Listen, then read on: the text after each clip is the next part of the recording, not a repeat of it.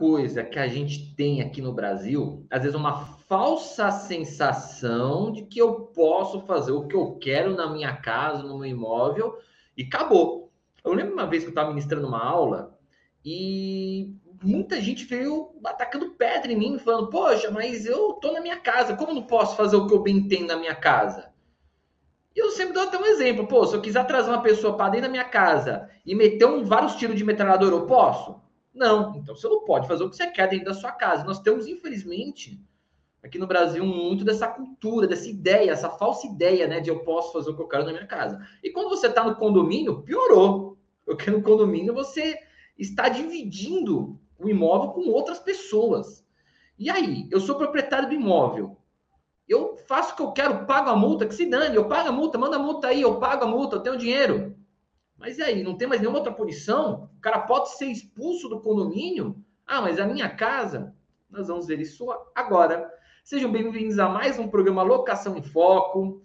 Se você ainda não me segue aqui no Instagram e nas minhas redes sociais, me segue lá, não perde tempo. No Instagram, arroba prof. Paulo Teófilo. E também se inscreva nos meus canais do YouTube. Teófilo Belcati e Minuto Tributário. Aqui no Minuto Tributário, eu tenho alguns vídeos sobre recuperação de crédito tributário, defesa e execuções fiscais. E no Teófilo Belcati, tenho vídeos sobre temas que nós tratamos aqui no Locação em Foco também, tá? Só que discorridos de uma outra forma. E lá no Instagram você consegue me chamar e conversar comigo se precisar. Gente, Agora, para falar aqui desse tema que ele é muito importante, eu estou trazendo aqui uma convidada especial que já foi a minha professora na faculdade. E é um grande prazer estar com ela aqui, professora Fernanda Doreto. Minha professora aqui de Direito, de Direito e Processo Civil da faculdade, muito querida, muito amada, me ajudou bastante aqui. E hoje, grande doutora, está comigo no programa. Seja muito bem-vinda. Obrigada, Paulo. Fico muito feliz em estar aqui novamente, a minha segunda participação aqui no Locação em Foco. Agradeço muito o convite que você me fez, é sempre é um prazer estar aqui conversando com você.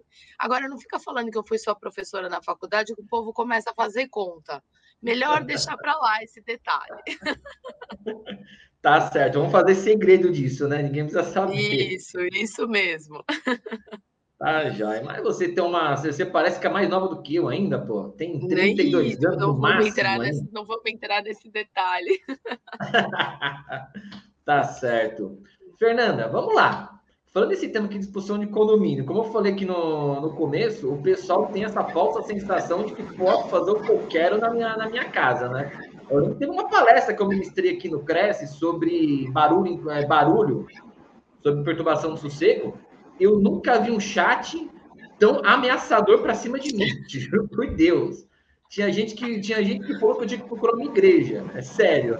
Então, explica um pouco para o pessoal que está aqui como que funciona essa relação do condomínio, se a pessoa pode perder a propriedade dela, se ela pode ser expulsa.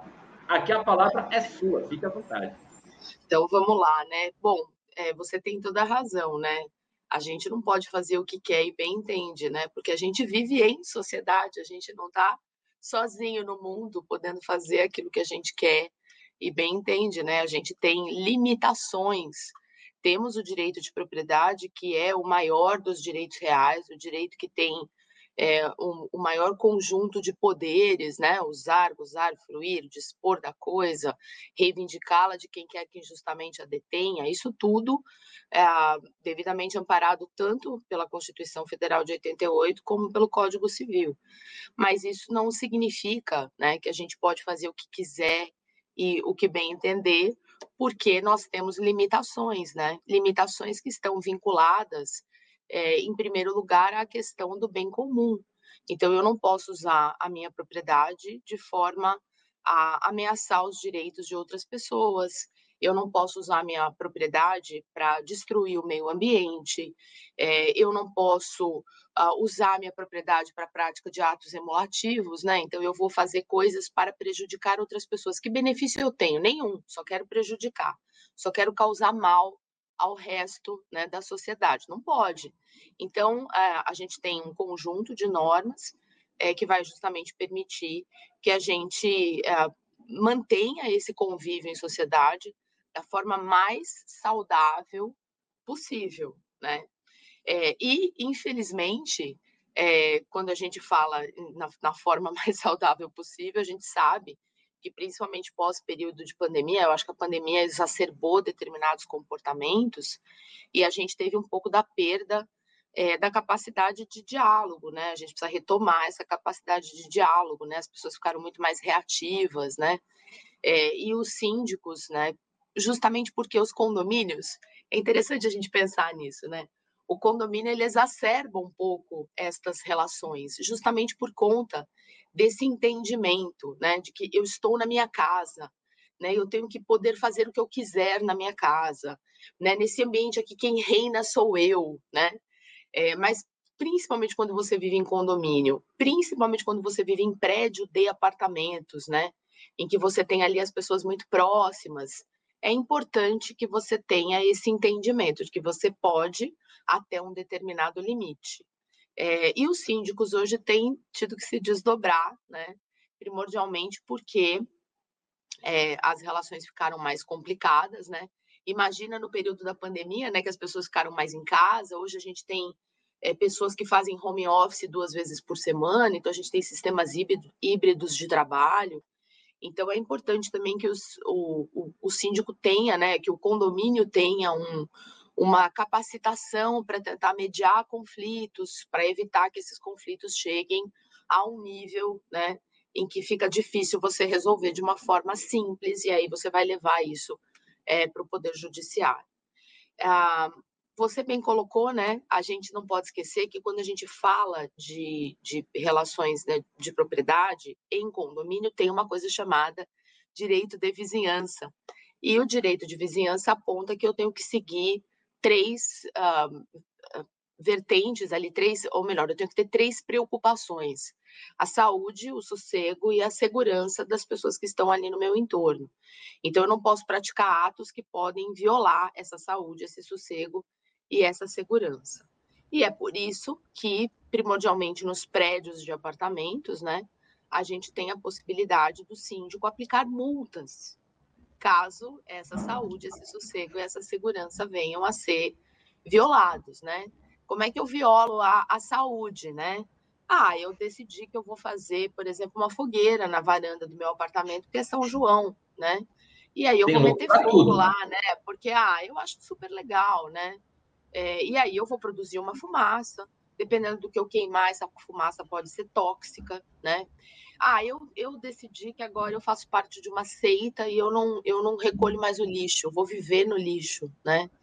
É, e esse lixo vai se acumulando e vai acumulando barata, vai acumulando mosca, vai. Os meus vizinhos, eles não podem ser submetidos àquilo, porque eu decidi que eu quero viver daquela maneira, eu não posso impor aquela maneira para outra pessoa. Então, eu estou violando aí a saúde né, da, das pessoas. É, a segurança, né? Ah, eu decidi que no meu apartamento entra quem, quem eu quiser, né? Inclusive, se eu não conhecia a pessoa, bateu na porta aí, eu estou deixando entrar, né? Pô, tá entrando no condomínio, né? É, ah, eu decidi que quando toda vez que eu pego um carro de aplicativo, né, que eu mal conheço, é, eu deixo entrar na garagem, porque afinal, né, é, eu, eu tenho esse direito, né? Não, você, dependendo da norma do condomínio, você não tem esse direito. É, então, saúde, segurança e o sossego, né? Ah, quero fazer. Rapidinho, você fez uma colocação, manhã, mas, né? é, mas é muito comum. Eu vejo muita porteira de prédio reclamando que o porteiro está falando, pô, o proprietário vem brigar comigo que eu estou perguntando a identificação da pessoa. é, e, é, veja, e é uma. E muitas vezes isso está estabelecido nas regras do condomínio. Quando você se submete é, a viver num, num, num imóvel que tem essa formatação, você se submete às regras que estão ali impostas, né? Por aquele condomínio, você adere, né? É uma adesão. É, se você não gostar das regras, você pode até tentar mudá-las, dependendo do, de como né, a, a, as normas estão estabelecidas pede para que seja realizada, né, participe das assembleias, né, candidate-se a síndico, candidate-se ao conselho, converse com os outros moradores. Tudo é, eh, veja, se nós nós, nós somos capazes, né, os seres humanos, de feitos tão extraordinários, por que não somos capazes de conversar para tentar convencer o outro dos nossos pontos de vista, né? Ah, eu não vou conversar com ninguém, eu vou impor o meu ponto de vista. Não é bem assim, né?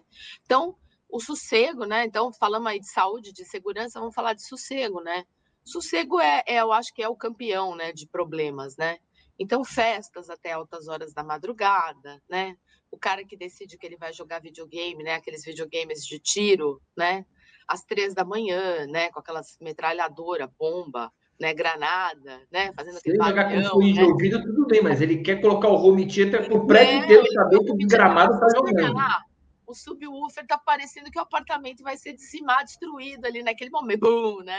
Então, é. Então, isso, isso é uma perturbação do, do sossego alheio. Brigas, xingamentos, né? É, pessoas que, que começam, que, casais que às vezes discutem de uma maneira muito acalorada, e inclusive com palavras de baixíssimo calão, né? Então aquilo vai causando ali um constrangimento nas outras pessoas.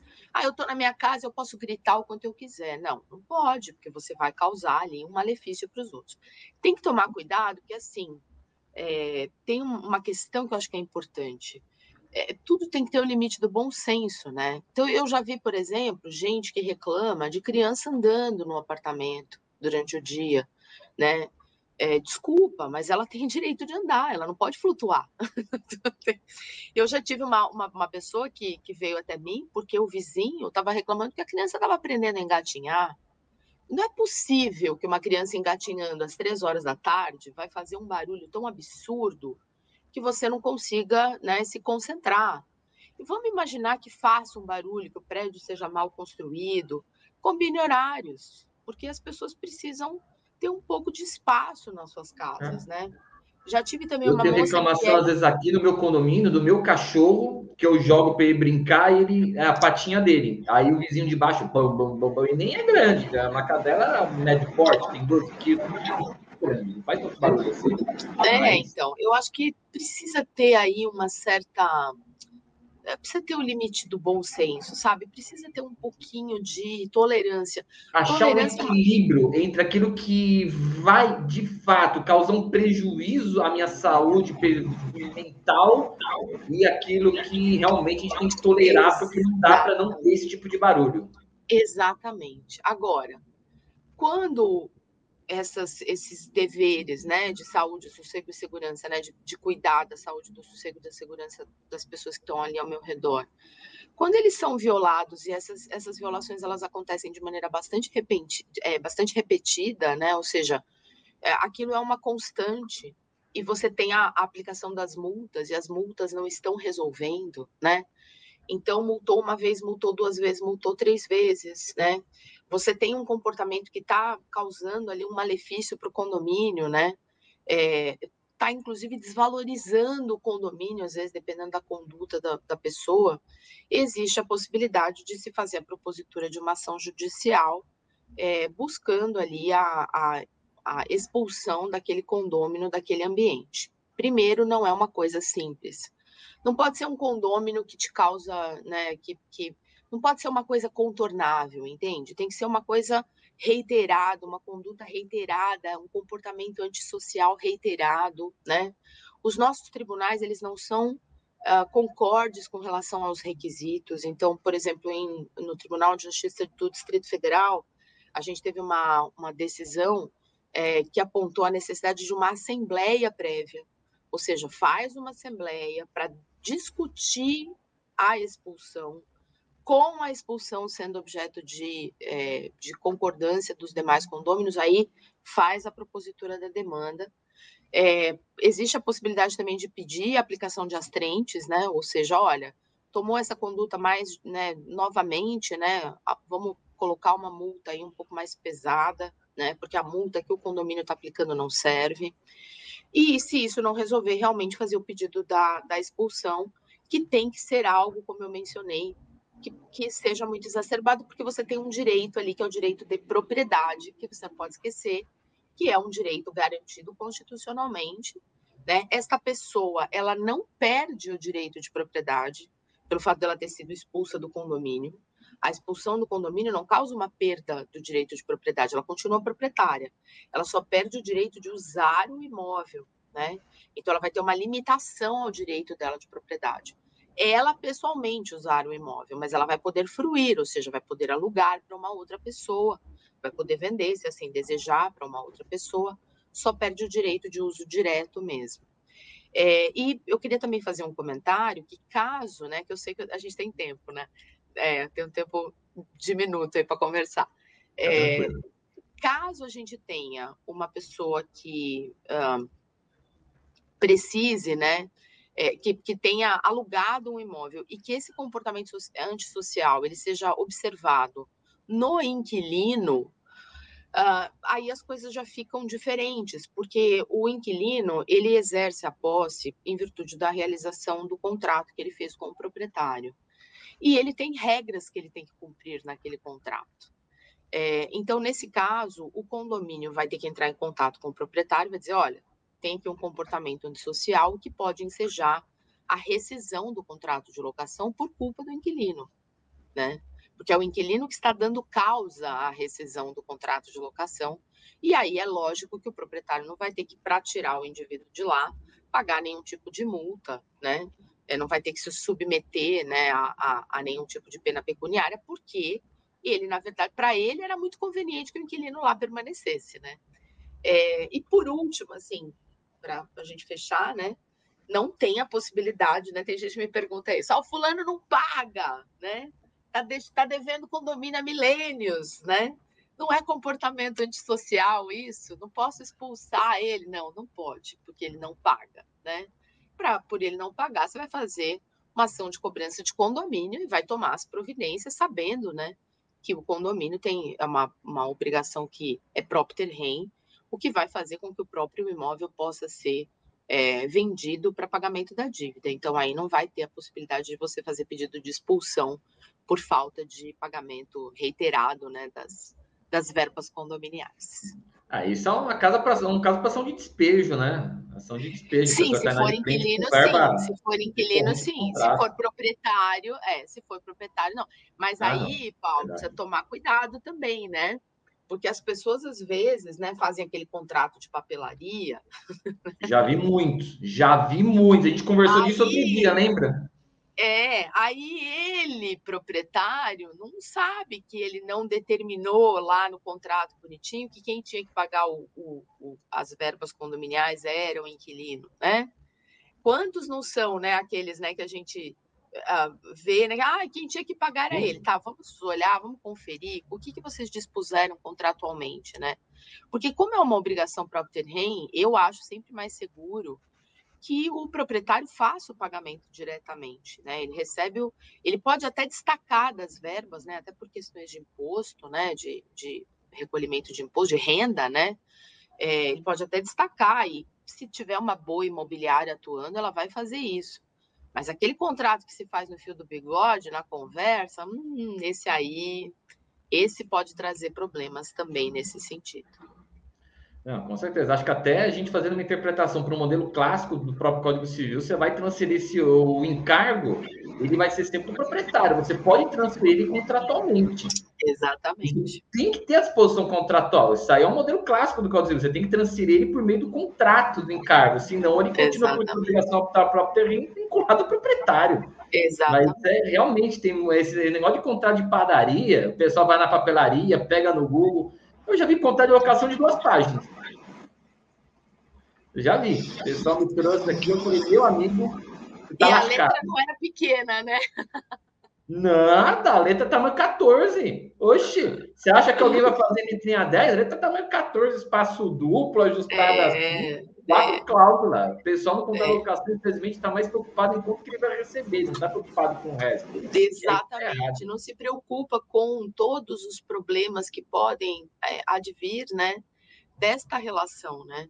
Então, é importante que o, o proprietário, ao alugar, né, ele saiba disso e talvez até é, explicar para o inquilino que vai passar né, a frequentar o condomínio que o condomínio tem regras e que essas regras precisam ser cumpridas, porque isso pode gerar né, processos dentro do próprio condomínio, né? E que Legal, às vezes até colocar dentro do contrato essa cláusula, por mais que Exatamente. seja algo que é imaginado que a pessoa faça, é legal colocar no contrato isso daí. Aí, é, e aí você, ó, a pessoa que está nos ouvindo pode pensar assim, ah, mas a lei já dispõe. Sim, mas por que não fazer uma cláusula bem né, clara, né? Porque às vezes as pessoas, ninguém vai pegar a lei para fazer um. Eu, eu, falo, né? Por exemplo, você vai comprar um imóvel que está sendo construído na planta. Você já foi ler a, a lei da incorporação imobiliária? Não lê. A pessoa não lê. Aí quando você diz assim, ah, mas você sabe que eu perguntei esses dias, né? Você sabe quem são as pessoas que fazem parte, né, do, do, do conselho, né, de obra, né? Hã? Então, assim, é, é, o ideal é que realmente tenha um contrato bem elaborado, mas seja assistido por um advogado e que essa conversa ela seja sempre documentada, né, também, para que se faça ali, para que se construa um arcabouço de prova. A mesma coisa, o comportamento antissocial que a gente estava falando, é, não pode ser assim, ah, o síndico foi lá e falou com a pessoa, né? Não, o síndico tem que ter feito isso por escrito. Notifica né? Ele tem, pô, ele tem um livro de ocorrências, lavra no livro de ocorrências, coloca, tem um documento. As coisas precisam ser documentadas. Quanto mais documentadas elas forem, mais a, as coisas ficam fáceis, né, de serem averiguadas posteriormente, primordialmente pelo poder judiciário, se for necessário. Com certeza. Dito por não dito, vale o que está escrito, né? Exatamente. Exatamente. Tá então é isso, gente. Acho que a exposição foi bem clara, já deu para entender que o problema do condomínio, acredito que um resumo da ópera, a expulsão é possível, mas é, seria tipo, o último caso onde as multas não resolvem, porque realmente tem aquele condomínio que tem um aporte, tem um, um poder financeiro um pouco maior, e para ele a multa ele vai pagando, ele quer que se dane. Infelizmente tem. Então, Exatamente. funciona? A, a punição vai subindo, subindo, e uma hora tem que ser efetiva. Como que ela vai ser efetiva? Então você está com dados para retirar daqui. Então chega-se nesse, nesse último recurso, correto? Correto, e sem esquecer que a gente tem decisão indicando que o ideal seria realizar uma assembleia com todos os condôminos, informando a respeito da, da do desejo de expulsão, né? Para que essa assembleia as pessoas concordem para levar isso já pronto para o Poder Judiciário. Olha, eu, síndico, estou aqui, eu fiz uma assembleia, foi indicado que essa pessoa tem um comportamento antissocial, os demais condomínios, ou a maioria, decidiu, definiu que está de acordo, então por isso eu estou promovendo a demanda, né? É, para que você se cerque, né? Para que essa, esse síndico se cerque de todas as garantias ali para não para não ter problemas depois, né? Porque às vezes, né, pode parecer que é efetivamente uma implicância do, do síndico, né? Ah, o síndico implica comigo, né? Então, acho que isso é importante também, demonstrar que não tem essa implicância, que isso foi submetido a uma assembleia e que as pessoas estão de acordo, que essa pessoa, infelizmente, não tem condições de viver é, naquela comunidade. Agora, para encerrar, eu vou fazer, eu vou fazer a vez agora do chat, daquele, daquele, daquele cara que está assistindo aqui, vai colocar no chat aquela pergunta melindrosa. É. Se preparem. No caso, foi levado para a Assembleia, mas existem condôminos que têm medo. Existem condôminos que têm medo, ou porque tem medo da pessoa, ou então ah, deixa para lá. Você sabe que quando tem um problema, todo mundo no ouvido do outro, e o cara é esse, ele é aquilo, na hora que chega no vamos ver, não, não tá me incomodando, não isso acontece. E a Assembleia vota para a permanência da pessoa. O síndico, ele vai ter que ele pode ele vai ter que entender que a Assembleia é soberana paciência ou por um bem comum, ele vai ele vai poder mover uma ação mostrando que a Assembleia é, por mais que ela por mais que ela tenha votado daquela forma, foi por medo da pessoa ou qualquer forma, ela tem que ser anulada aquela assembleia e tirar o cara do condomínio com base em provas já estou falando com base em provas de reiteradas importunações e reiteradas multas que não estão surtindo efeito. O que, você acha? Tem que bem... eu acho, eu vou, eu vou é, no, aqui com base no achismo, né? É, primeiro que você fica com a prova comprometida. Porque se a gente está dizendo que a pessoa tem um comportamento antissocial, é, e esse comportamento antissocial né, está atrapalhando a vida do condomínio. Mas os condôminos né, não são, é, não, não se voltam contra esse indivíduo, é, você fica com a prova comprometida. Então, primeira coisa, ah, mas as pessoas estão com medo, elas estão temerosas, né? Talvez o juiz determine a realização de uma prova testemunhal se a pessoa tava, se a pessoa não se sentiu confortável em fazer isso numa assembleia, será que ela vai fazer isso num, num processo judicial, atuando como testemunha, né? A gente tem experiência né, na advocacia, às vezes a testemunha que você pede para que ela lavre, né, de próprio punho, não sei se você tem essa, essa, esse hábito, eu muitas vezes, dependendo do caso, tenho, eu falo, olha, fala para a testemunha para ela fazer um, uma, discorrer sobre o que aconteceu de próprio punho ali, para que você tenha um documento, é, a, primeiro para juntar no processo, né? E segundo, para que essa testemunha diga, putz, mas eu já escrevi aquilo, eu não vou poder ficar mudando de ideia, porque vai ficar chato, né? É, ou então eu, quando escrevi aquilo, era realmente aquilo, né? Ah, eu, eu esqueci o que aconteceu. Ah, então peraí, você escreveu aqui para mim, você narrou aqui para mim. Então, é, muitas vezes, quando a gente faz isso, a pessoa na audiência diz: Ah, eu não lembro. não sei se você já passou por isso. Não, mas o senhor escreveu, o senhor escreveu, eu tenho aqui uma declaração que foi feita de próprio punho. Ah, sim, eu fiz essa declaração, realmente, foi eu que fiz. Mas eu não lembro com detalhes, né? Ou seja, a pessoa que não quer muito se comprometer. Então, a gente tem é, essas dificuldades na produção da prova testemunhal. Então, você já imagina numa audiência você levar os condôminos e os condôminos falarem que não tem, ah, que tá tudo bem, né? Ah, ele melhorou. ah, não, depois que trocou a ação, ele ficou ótimo, né? Não precisa expulsar mais, né? Eu acho que é uma situação que vai causar ali um constrangimento para aquele síndico. Eu, se fosse síndica, entenderia aquela decisão como uma decisão soberana.